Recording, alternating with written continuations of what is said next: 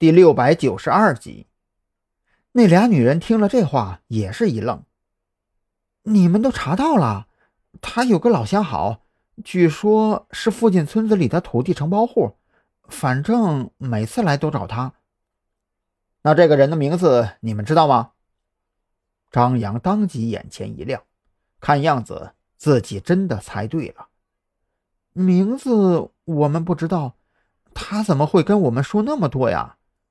女人连连摇头，面色颇有些唏嘘。不过说起来，他也是真命苦，好端端的说走就走了。他男人早些年带着别的女人跑了，家里瘫痪在床的婆婆，还有两个双胞胎闺女，就指望着他一个人养活呀。张扬听了这话。当即脑袋嗡的一声，死者的年龄大概三十多岁，本以为是为了挣快钱而自甘堕落，却没想到这背后还有如此的心酸。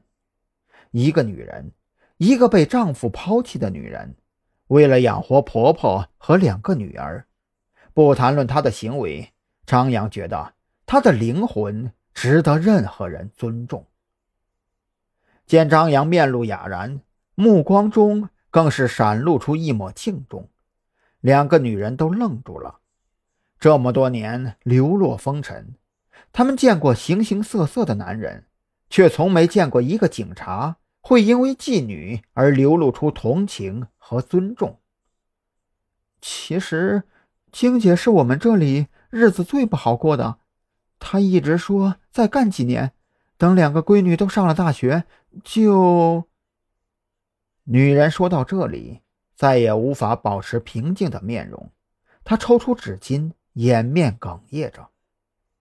张扬一时间也不知道该怎么开口，索性耐心的等待他俩将心态调整回来，才继续问道：“这个晶姐经常和客人约在别处吗？就比如说那个土地承包户？”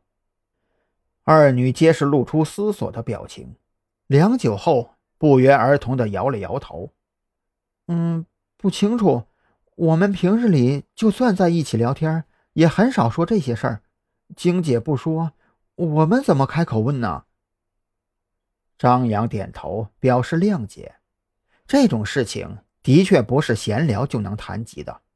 张扬想开口问些别的，比如说这个晶姐的真名叫什么？或者她的婆婆和闺女现在住在什么地方？